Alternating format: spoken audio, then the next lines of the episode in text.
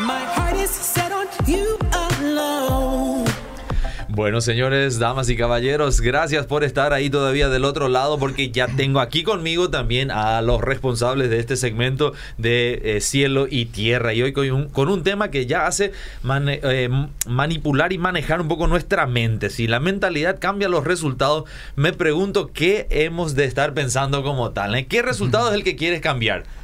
¿Cómo están? ¿Qué tal, doctor Martín? ¿Cómo Buenos días, Edgar. Buenos días, estimada audiencia, Tobías, Keren, todos los involucrados y sí, eh, normalmente, bueno, todos los que estamos en fútbol sabemos a qué se refiere normalmente esto, pero hoy vamos a extender esto también al ámbito espiritual. Yo creo que hoy en día hoy especialmente el ambiente ya está más tranquilizado. Sí, más, equilibrado. Un poco más equilibrado. No sé si se mezclaron de nuevo las cartas, ah, pero Cerro está sonriendo nuevamente, los cerristas. Sí, sí, así. Los olimpistas ya bajamos un poco de la nube, ah, se nos fueron los humos. Ayer todavía había personas en la iglesia que me decían que hoy querían escuchar después de esa semana exitosa y bueno, a la noche entonces vino un poco no un apagón, pero sí, un, tranquilizador. ni siquiera un balde, pero un globito de agua fría. un, pañito frío. Está bien. pero eso vamos a dejar que Tobías nos hable. A ver, Tobías. Él es el experto de eso. Buen día, bienvenido también, Tobías. Muchas gracias, Edgar, Martín y a toda la audiencia. Gracias por el espacio. Y sí, así como dijo el profe. Eh, Olimpia recibió un poco un pañito de agua fría, lo mismo que le pasó a Cerro aquella vez en el clásico. Y yo creo que los dos eh, vinieron por los resultados, todo eh, de alguna manera inflados un poquito, seguros. Y esto le hace bien también a los equipos si vienen por lo menos bajando un poquito la, nariz, porque en el caso de Cerro se vio una actitud muy diferente, ¿verdad? En, el, en este partido hubo también unos cuantos ajustes ahí internos, castigos. Eh, que hicieron de que este juego ahora se, se enfoque y se encare de una manera diferente que el clásico, ¿verdad? Que, cosa que seguramente va a pasar en, Olimpia también. Eh, Olimpia viene... ¿Por qué, decís castigos? Eh, tuvieron que hacer eh, su concentración. Ah. Se extendió bastante, mucho más de lo normal. Ah, los, los, los, solteros tenían que entrar algunos días antes. los casados más temprano también que normal. Mm. supuestamente porque no dormían bien los jóvenes por los mm. videojuegos o faltaba concentración, pero eso era para eh, para la prensa de afuera nomás, pero internamente eso seguramente habrá sido un tirón de orejas de que adentro se sabe lo que significa. Adentro se sabe qué, mensaje viene a través de esto, ¿verdad? Y bueno, o sea, el bot si tenés tantas figuras y tenés tantos eh, jugadores profesionales que se creen ya desde jóvenes los ídolos, eh, tenés que tener la forma como tratar. Y ese es el desafío que tienen los técnicos, ¿verdad? Y, entonces, eh, Olimpia viene de una semana muy buena realmente, habiendo ganado el clásico y de una manera épica, habiendo remontado el resultado contra Fluminense, ¿verdad? Como a todos los paraguayos les gusta en el último segundo, o sea, prácticamente el último minuto empatar, no es ni para clasificar todavía, para pasar los penales, para tener un poco más de tensión otra vez y pasar ahí es lo que al paraguayo le encanta y bueno, fue el caso de Olimpia mm. que, pasó a, lo, a la fase de grupos y con eso se eh, asegura una buena plata eh, que bien por Olimpia de haber pasado de la fase 3 a la fase 2 y ahora a la fase de grupos, así que mm. vamos a tener a tres equipos paraguayos en la Libertadores y esperemos que realmente el fútbol paraguayo llegue otra vez eh, al a la cima también de las eh, de la Libertadores, por lo menos luchando ahí contra. Es que los olimpistas festejamos como si ya ganamos la copa, ¿verdad? Pero es que, es que apenas llegamos al grupo. Es que era un partido de finalísima. Sí, pero fue en 2013 también que así fue el resultado, o sea, fue la situación, ¿verdad? De que ya vinieron remando desde atrás y llegaron a la final. Yo creo que el olimpista sueña con eso. Y el olimpista tiene esa sabe de, de esas instancias de Libertadores y le genera esa, esa sensación de que acá podemos ir, logramos estos partidos, algo grande viene, Así que eh, vamos a ver, están entusiasmados y ojalá que realmente vaya bien por los por los equipos paraguayos. Cerro que se reforzó, Libertad que está bien también. Eh, los tres están luchando en la punta. Así que veamos cómo va. Bueno, la fecha 7 eh, tuvo los resultados de que 12 de octubre perdió 1 a 0 contra Sol de América. Resistencia perdió el invicto contra Cerro Porteño, eh, que le ganó 3 a 0. Cerro se repuso después del clásico entonces con un 3 a 0. Eh, Libertad le ganó la pulseada a Guaraní, 2 eh, a 0 Guaraní que parecía que levantaba la cabeza, bueno, se encontró con Libertad que le puso en su lugar otra vez y Olimpia perdió ante Ameliano 2 a 0. Quizás la sorpresa de la fecha fue eso. Y también perdió su invicto. Perdió, exactamente, ahí perdió su invicto también. Entonces el único invicto ahora mismo queda, eh, queda Libertad, que es el puntero, con 19 puntos. Cerro le sigue con 18 y Resistencia se mantiene en el tercer lugar, pero con 12. O sea, a 6 puntos de diferencia. Olimpia y Sol de América, que están con 11, tienen un partido pendiente todavía. Así que seguramente en las próximas semanas se va a estar jugando eso. A nivel internacional, rápidamente, fue una semana, un fin de semana de clásicos. Eh, en Argentina aseguran tres, tres clásicos. Uno, el más, más renombrado, el de Boca River que bueno, en cómo está la situación, River es el favorito, pero tampoco no ganó esta vez. Siendo favorito, Boca le gana de visitante eh, a River Plate. Eh, otro clásico fue el clásico de Avellaneda, que uno de los clásicos más coloridos también que, que hay en Sudamérica. Independiente Racing. Independiente, Racing. ¿Y por qué? Porque sus estadios, al igual que Cerro Nacional, están separados por una, una cuadra nomás. O sea, están, son dos, eh, dos grandes de Argentina y de Sudamérica separados por una, por una calle o una cuadra nada más. Eh, y bueno, jugaron eh, en, el, en la cancha de Independiente y fue victoria de Racing 2 a 1 de visitante. Y también eh, se jugó el clásico de Rosario, en donde Rosario Central se encontró con Newells, Newells Old Boys. Esos dos eh, en, esa ciudad eh, son lo, es el derby, el, clásico. Llevó Newells también ese. Pero el más reconocido a nivel internacional fue el de Real Madrid-Barcelona. Real Madrid que viene de eliminarle al PSG de una manera épica también, mm. eh, ganándole al PSG 3 a 0 donde estaban perdiendo con un global de 2 a 0.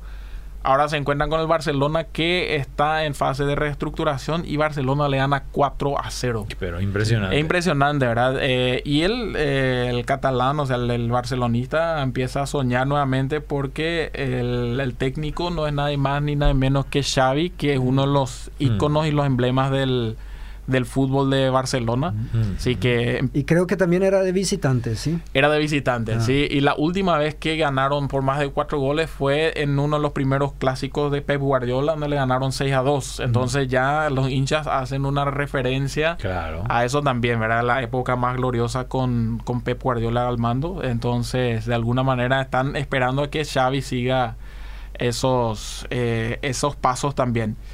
Eh, bueno, se eliminaron Cristiano y Messi después de dos años eliminados en octavos, los dos. Ya son dos años consecutivos que no pasan ni a cuartos, así que está llamando la atención. Eh, pero algo que está generando controversia a nivel internacional y especialmente en Estados Unidos es el de una eh, de un primer campeonato de un o una transgénero en, el, en la natación de, Estados Unidos. ¿verdad? Es por el, eh, por el torneo de la, o sea, la competencia de la NCAA, que es la competencia universitaria que da cupos para los Juegos Olímpicos. O sea, no es solamente... Un torneo eh, local. Es un torneo, no es un torneo local, sino muy prestigioso. Y bueno, eh, Lia Thomas fue el primer campeón transgénero, ahora él cambió de ser hombre, se transformó en, tener los rasgos de, mujer y, arrasó con, dos medallistas olímpicos de, los Juegos Olímpicos de Tokio. Mm. O sea, que genera mucho con mucha controversia, ¿verdad? De cómo un hombre pasa simplemente en algunos meses pasa a ser mujer y puede romper eh, hoy por hoy es solamente un campeonato, pero en el día de mañana van a ser medallas récords. Entonces eso está empezando a que ya no solo la iglesia hable, sino que ya los deportistas profesionales empiezan a expresarse en contra de esto también. Así que veamos cómo va llevando eso, eh, cómo va, que, va a generar esas, esas polémicas todavía. Para la historia de por vida, mm. quiero contar rápidamente nomás la historia de, de Amy. Amy no es paraguaya, eh, Amy es canadiense. Ella viene, la primer, el primer viaje, o sea, para dar un contexto nomás eh, de por vida, viene trabajando con Team Up, yo ya por varios años. Team Up es una organización canadiense que viene eh, apoyándonos eh, por varios años ya consecutivos y muy fieles.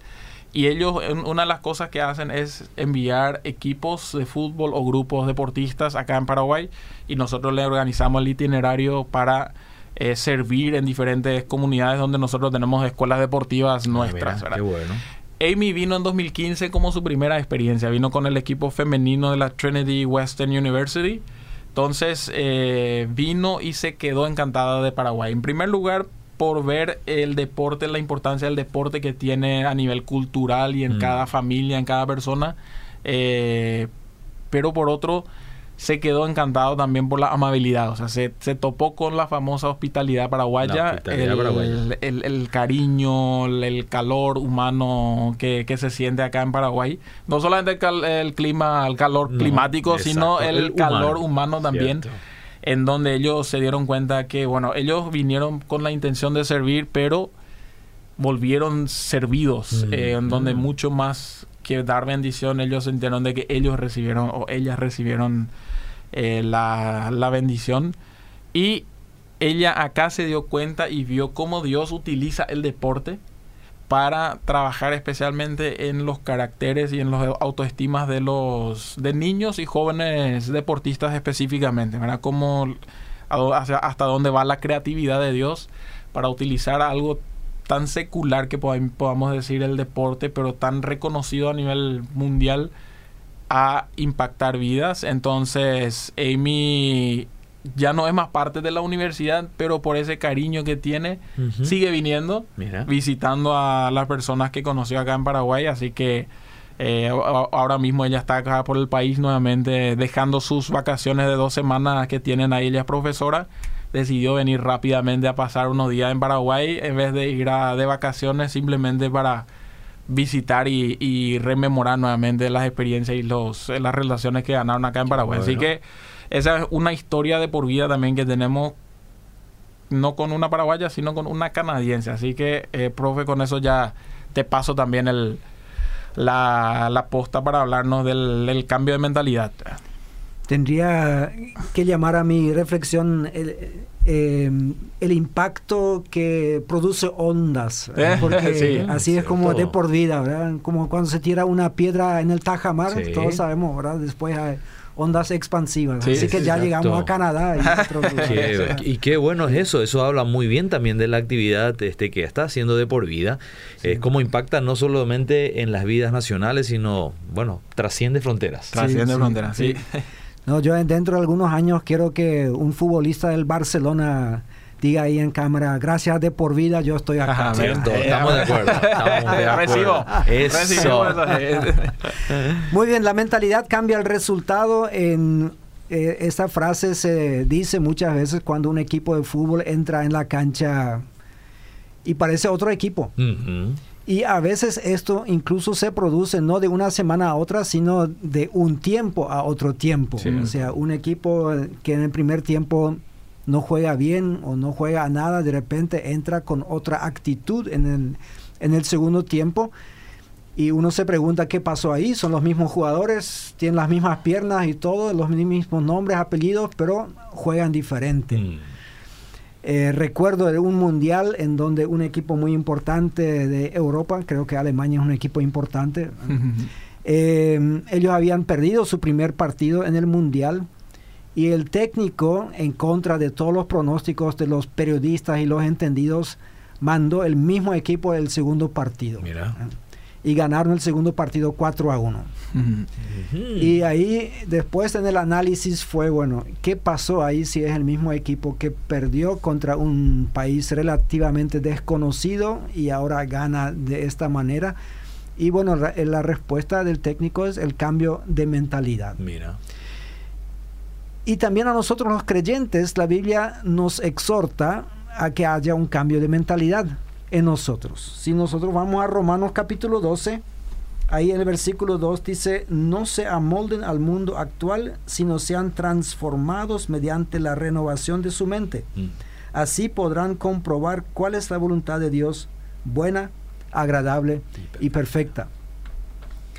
Em, aquellos que estamos acostumbrados todavía a la versión Reina Valera decimos, nos conforméis, a este mundo. sí, pero acá dice, no se amolden al mundo actual. El tema es que el cambio de actitud, el cambio en la persona empieza por la mente. Mm. En antropología se habla de la cosmovisión de las personas. Si la cosmovisión no cambia, bueno, la conducta puede cambiar temporalmente, pero en caso de estrés, entonces la persona vuelve a tener los mismos comportamientos de antes. Sin embargo, cuando cambia la cosmovisión de las personas, o sea, a veces hablamos del caracú, el meolio, lo que lo más profundo que tenemos adentro, ahí es donde las cosas realmente pueden cambiar. Y después el apóstol Pablo, quien escribe esta carta, empieza a decir cómo se manifiesta este cambio de mentalidad y nos da 10 evidencias de mm. eso. Vamos a ver si logramos toditas las. Muy bien. vamos, a trotar un poco. Vamos a hacer al trote, sí. Empieza a decir ahí en el versículo 3, por la gracia que se me ha dado, les digo a todos ustedes, nadie tenga un concepto de sí más alto que el que debe tener, sino más bien piense de sí mismo con moderación, según la medida de fe que Dios le haya dado. Hablando de deportistas, la humildad es una de las cosas más difíciles de, mantener. Porque al ser deportista, al ser seleccionado, siempre significa que tú eres mejor que un buen grupo de otros, otros jugadores. Si te eligen para tu puesto en el equipo, significa que los otros que también lucharon para este puesto, bueno, ellos no están, tú eres mejor que ellos. Si llegas a una competencia como Juegos Olímpicos, ni qué decir. O sea, cuántos miles de deportistas querían estar ahí, pero no están. Aunque ahí mismo en los Juegos no, no logres una medalla, pero el solo hecho de estar ahí significa que estás en el top 1% de todos los deportistas a nivel mundial. Mm. Pero también en muchos casos dentro del trabajo, dentro de los ministerios, em, hay algo así que podríamos, podríamos llamar éxito. ¿sí? Mm. Radio Obedira, hasta donde eh, he escuchado, es la radio cristiana más escuchada de Paraguay. Está entre todas las radios FM, entre los mejores puestos. Entonces, acá para ustedes que son parte de esta radio, decir todo el tiempo, no, mira, nosotros acá estamos humildes, todo eso, eh, está bien, uno lo puede decir, pero automáticamente y sin querer creyendo, como decía el chavo, uno dice, bueno, estamos haciendo bien las cosas, ¿sí? Y Pablo no está en contra de eso. Pablo yo creo que él era muy consciente de que él era uno de los mejores teólogos, si no el mejor teólogo de la época pero habla bastante de la humildad.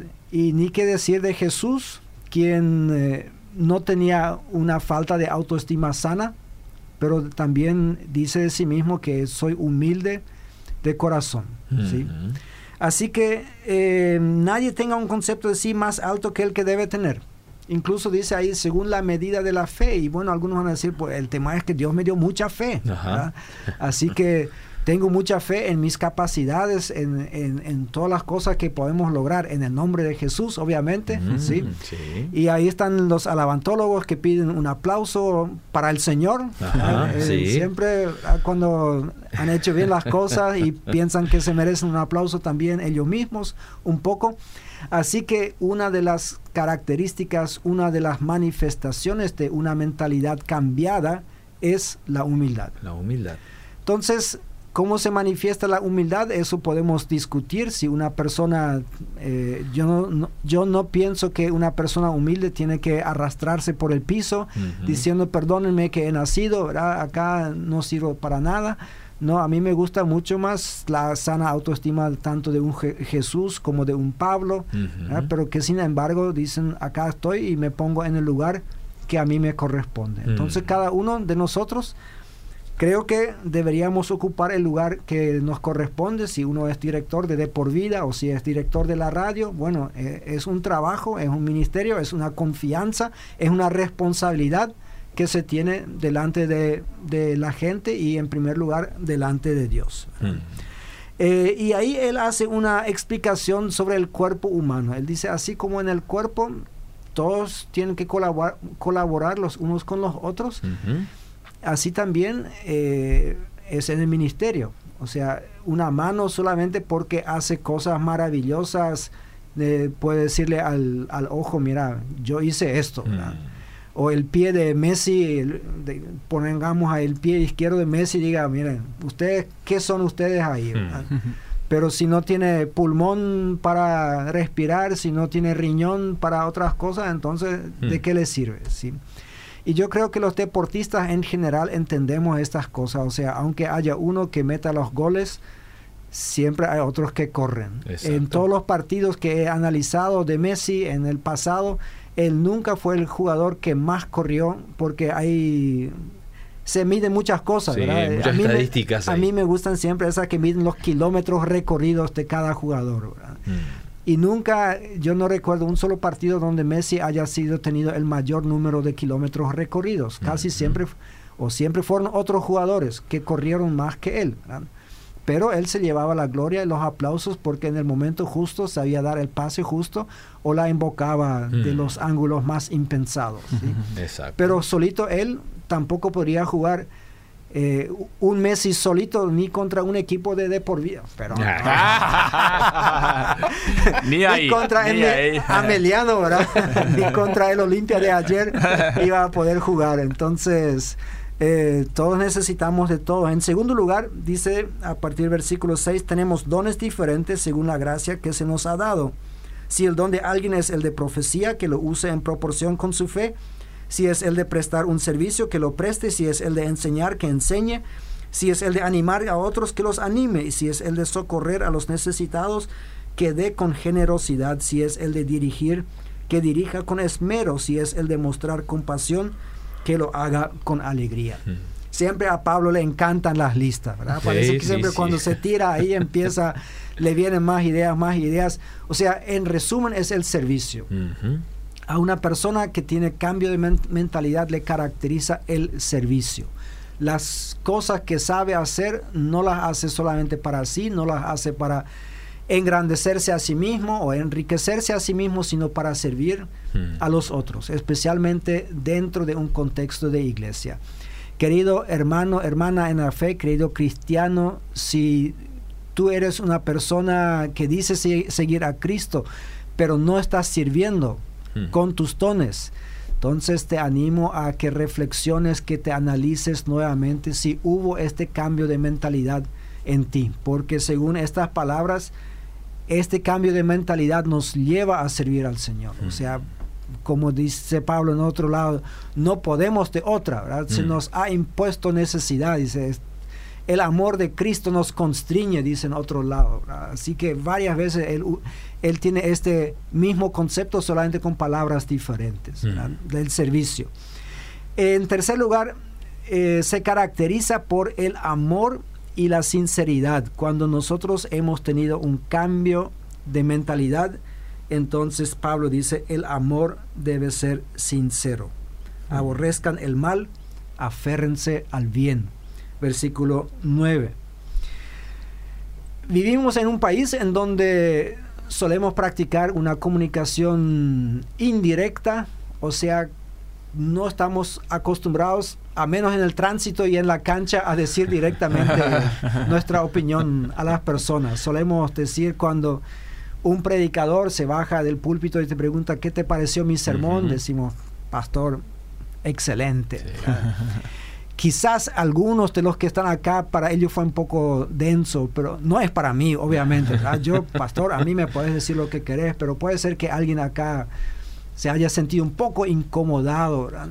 Eh, puede ser que para alguien haya sido un poco largo. No es para mí, pastor. Yo te podría escuchar dos horas, Pero eh, entonces nosotros tratamos así de disfrazar con mucha diplomacia, con mucha diplomacia, sí. Eh, pero y no está mal, solamente que Pablo dice acá que el amor sea sincero. O sea, cuando nosotros le decimos amar a una persona, que realmente lo hagamos. O sea, no digamos, no, no. La sinceridad me, me obliga a decirte que te odio. Sí, no, no, no, es en ese sentido. no, no es en ese sentido. Es que, que el amor sea realmente, bueno, sincero, Porque la sinceridad acá ya, ya, se habló varias veces de esta cabina que viene de esta palabra que era sin máscara, ¿verdad? de, de antes.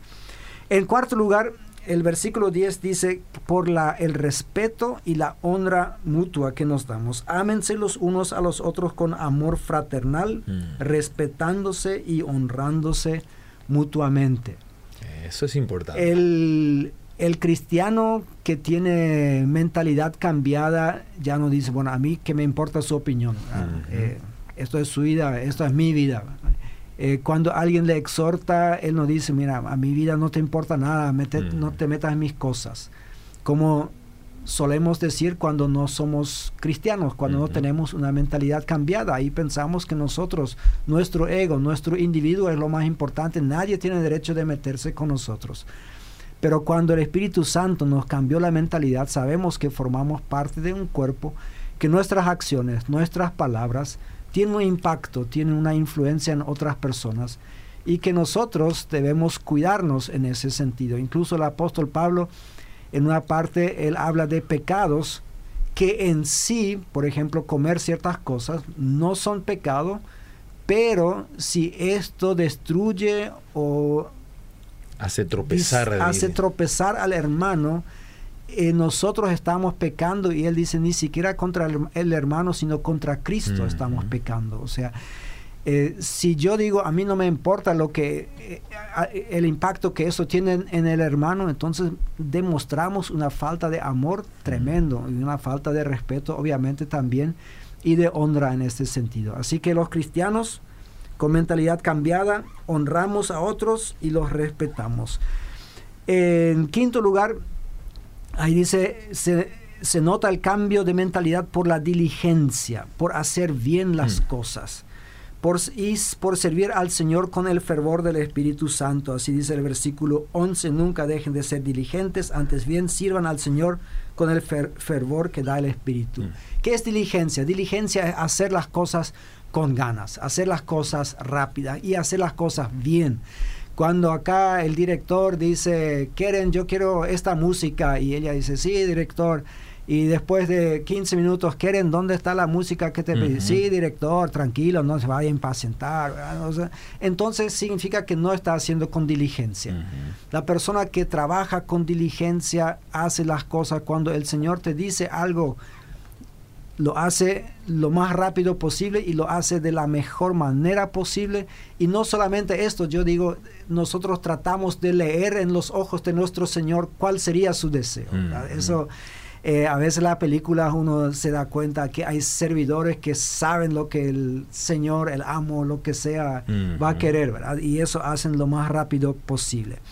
En sexto lugar, se manifiesta por la actitud que nosotros tenemos, especialmente en momentos de problemas. Dice el mm. versículo 12, alégrense en la esperanza, muestren paciencia en el sufrimiento, perseveren en la oración. Mm. Bueno, sobran las palabras ahí, o sea, no dice que no va a haber problemas, no dice que, pero ahí con paciencia, con, en la esperanza, alegría, y en todo momento oración. Eh, ahora sí tenemos que correr ya, ya no tenemos que trotar más, ya correr. Entonces, en séptimo lugar, por la ayuda a otros, entre estos la hospitalidad, lo menciona. En aquella época no había tantos hoteles como hoy en día, entonces cuando las personas viajaban de un lugar a otro, bueno, la iglesia en este momento llegó a ser la red de booking más importante, o de Airbnb que había, porque donde hay un hermano, ahí yo me puedo quedar. Ah, exacto. Y en cierta medida hasta el día de hoy es así. Cuando eh, la Biblia dice, cuando Jesús dijo, el que deja padre y madre, casa y lo que sea, le recibirá cien veces más. Mm. Bueno, en mi vida por lo menos ya se cumplió eso, ¿verdad? Yo tengo más que 100 casas en todo el mundo que no están a mi nombre, pero la, donde la gente me, me recibe y me dice, mi casa es tu casa. Sentite como en casa. Sentite como en casa. Así que esta es una actitud cristiana ahí. En octavo lugar, por bendecir a aquellos que nos persiguen. Bueno, yo sé que esto nos mm. cuesta y no vamos a ahondar ahora en esto por falta de tiempo, solamente por eso. Y en noveno, en noveno lugar, el cristiano con mentalidad cambiada se caracteriza por la empatía. Mm. Se alegra con los que están contentos y llora con los que están llorando no se burla de aquellos que están llorando, como hacemos en fútbol muchas veces mm. o en otros casos, sino tiene empatía, siente con las personas.